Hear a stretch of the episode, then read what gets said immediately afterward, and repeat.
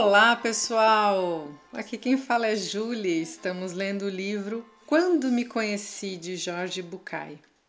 Estamos ainda na primeira parte da pergunta Quem sou, né? E aí ele vai desenvolvendo esse, essa, essa pergunta. E estamos falando da dependência, né? Que ele defende a ideia da autodependência, que é o que ele vai tratar neste capítulo porque, segundo ele, a independência, a interdependência são, são formas ou impossíveis ou disfuncionais de, de existir, né, de se relacionar. Então vamos ver qual que é o caminho da autodependência que ele fala aqui neste capítulo 4. Estamos na página 40 Peço desculpa se interrompo, mas assim, estou gostando tanto da leitura, está sendo tão gostoso a forma de, dele falando, e vou pensando e vou lembrando de coisas. E aí estou bem, bem feliz. Espero que vocês também estejam gostando do, do que ele traz e das reflexões. Vamos lá então. Certa vez, passeando por Mar del Plata, na Argentina, encontrei um sebo, um romance, que, pelo que me lembro, se chamava Crescer Brincando ou Viver Brincando. O dono da loja me informou que a autora era Inês Barredo, uma jovem local que até então eu não conhecia. Li de maneira furtiva as duas primeiras páginas e, animado pela beleza do texto, comprei o exemplar por poucos, bem poucos pesos. Para ser sincero, o resto do livro não me pareceu tão espetacular quanto o início, mas aquelas primeiras páginas me marcaram para sempre. O que se passou dentro de mim evocou a famosa frase: quando o aluno está preparado, o mestre aparece. O livro que logo em seguida emprestei, e é óbvio jamais recuperei, começava mais ou menos assim.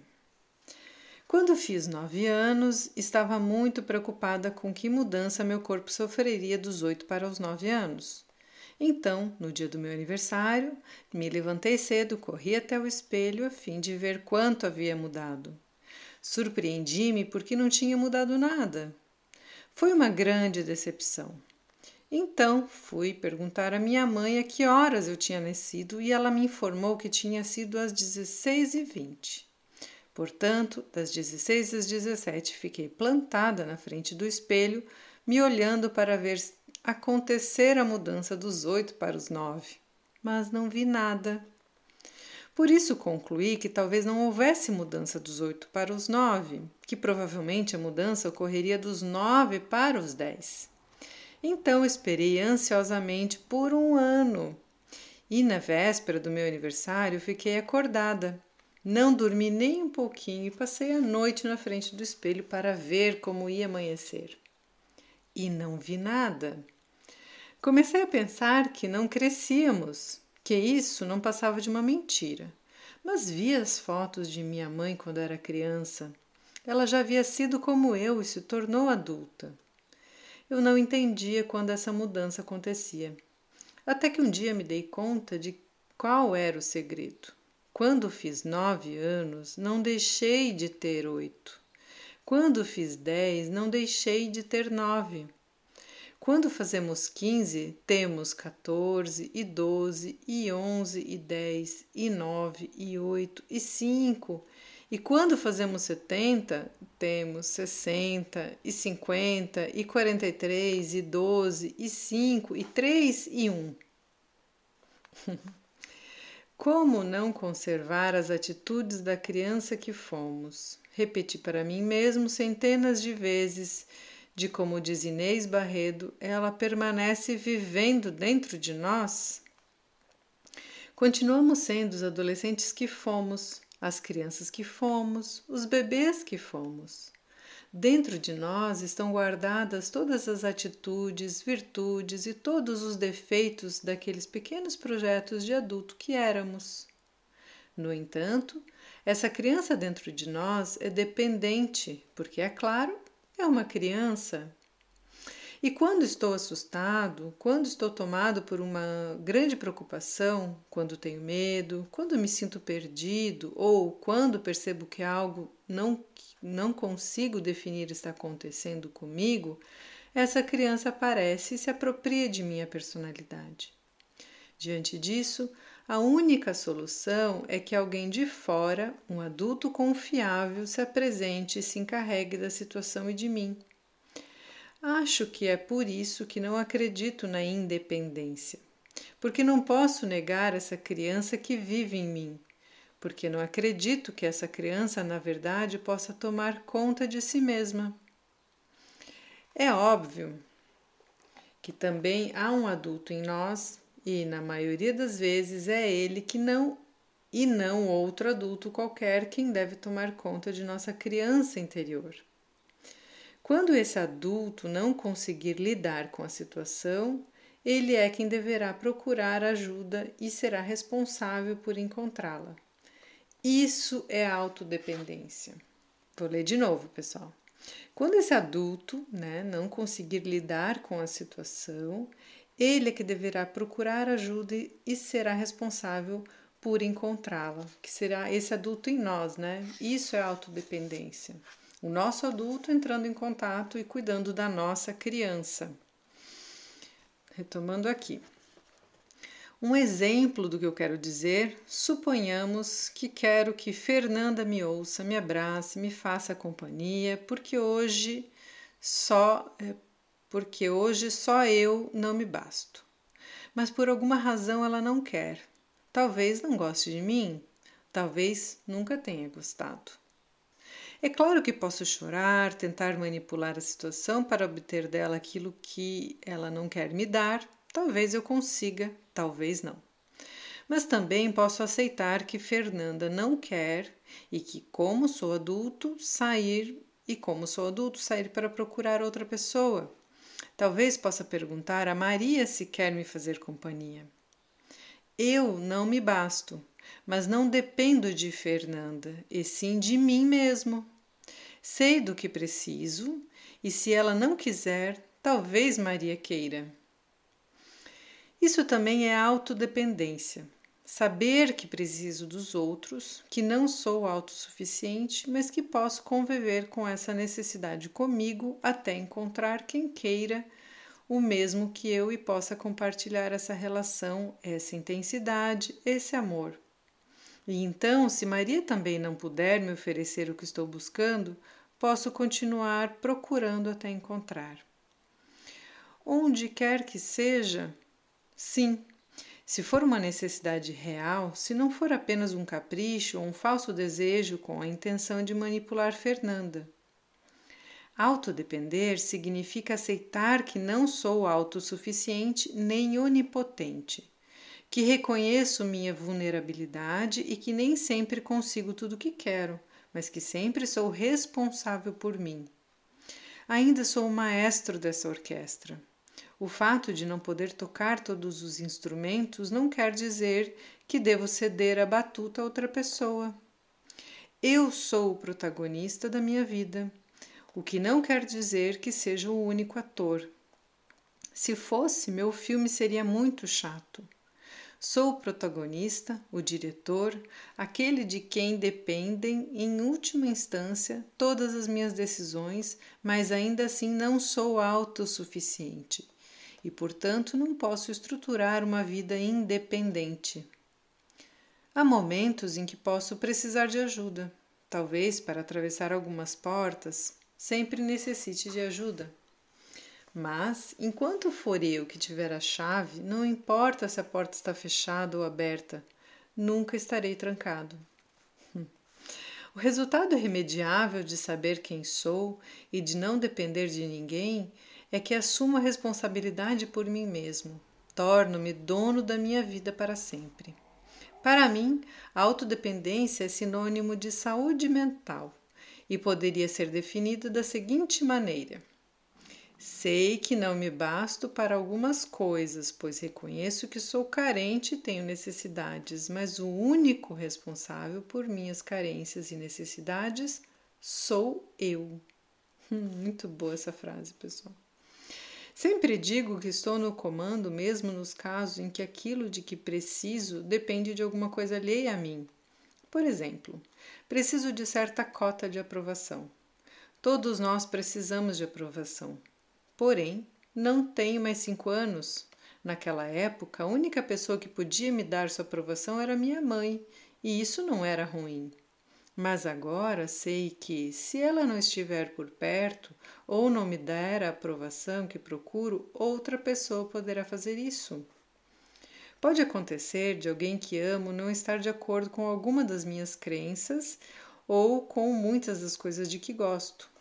Talvez minha mulher não goste delas ou um amigo não as aprove. Não é imprescindível que eu abra mão dessas coisas as esqueça ou as despreze por isso. Não devo rasgar minha poesia se uma das pessoas para quem a leio me diz que não gosta. Talvez outros gostem. Talvez possa compartilhá-la com outra pessoa. Talvez possa aceitar que basta que eu goste. E, obviamente, esse princípio é profundamente verdadeiro nas relações dos outros comigo. O fato de eu não me interessar nem um pouco por ficção científica não significa que minha mulher não deva ler Asimov ou tenha que começar a falar mal do Bradbury. Na pior das hipóteses, se ela quiser conversar sobre os outros sobre os autores que a interessam e eu não suportar nem falar do assunto, será parte de sua responsabilidade autodependente buscar outra pessoa para quem possa compartilhar seus interesses. Ela terá que ir à estreia mundial do novo episódio de Guerra nas Estrelas com outra pessoa se não tem o interesse de ir com ela. Como compensação tácita, ela estará livre do martírio de me acompanhar à ópera se não gosta, porque sempre posso ir sozinho ou convidar meu irmão, que sei que adora. As últimas pesquisas.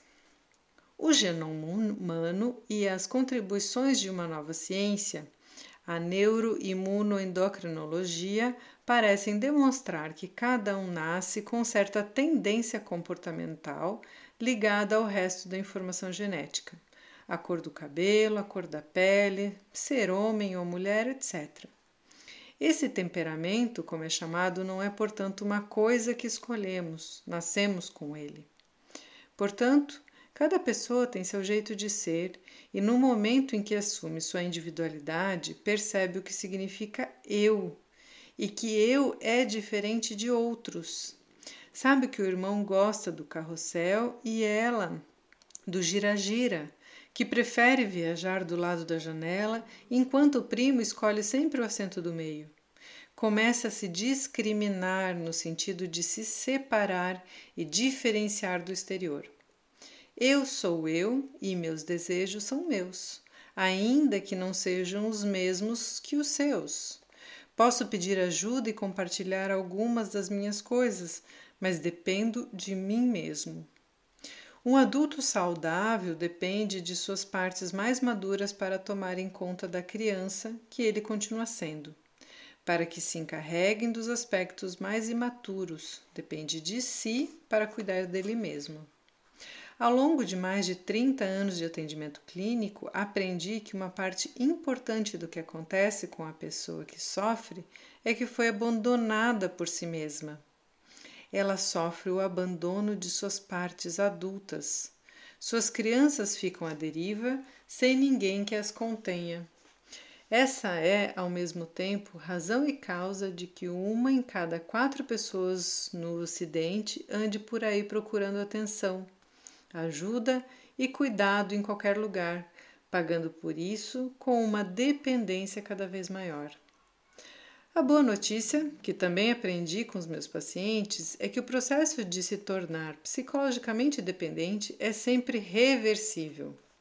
A única condição é perceber que existe um adulto dentro de mim e aceitar que ele é o responsável por essa criança, às vezes assustada, às vezes paralisada, sempre condicionada pelas feridas causadas há muito tempo.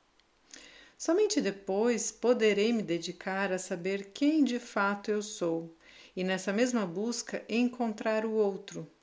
Somente depois saberei ajudar outras pessoas, oferecendo e entregando o que tenho para dar. Somente depois, talvez, aprenderei a receber o que você tem para mim, sem que eu espere.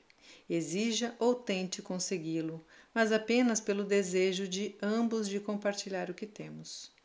Não posso começar a percorrer o caminho da felicidade enquanto minhas pegadas não forem deixadas pelos meus próprios pés, enquanto o rumo não for escolhido pelo meu coração, enquanto não for eu quem corre os riscos das minhas decisões, enquanto não souber quem sou e quem não sou. Hum. E assim ele encerra esse capítulo que eu particularmente gostei muito, porque ele fala principalmente da, da autorresponsabilidade, né?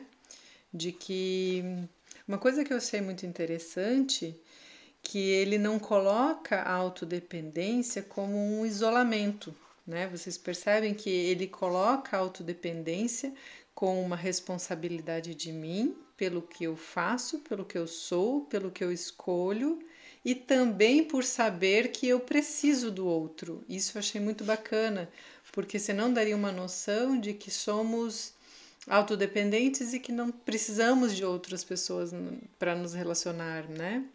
E na verdade isso é uma utopia total, porque a gente precisa do outro também para se reconhecer. E aí não delegar ao outro a, a, a nossa vida, as nossas escolhas, né? E, e, saber que eu sou eu e o outro é o outro, e que eu gosto de estar, eu escolho estar com outros que me façam bem. Adorei, gente, esse capítulo, espero que vocês também consigam refletir e, e penso que ele vai continuar ainda nessa questão, sim. No próximo capítulo ele vai falar da, das condições da autodependência, então ele vai continuar discorrendo este tema. Que vocês tenham um dia iluminado e até o próximo áudio.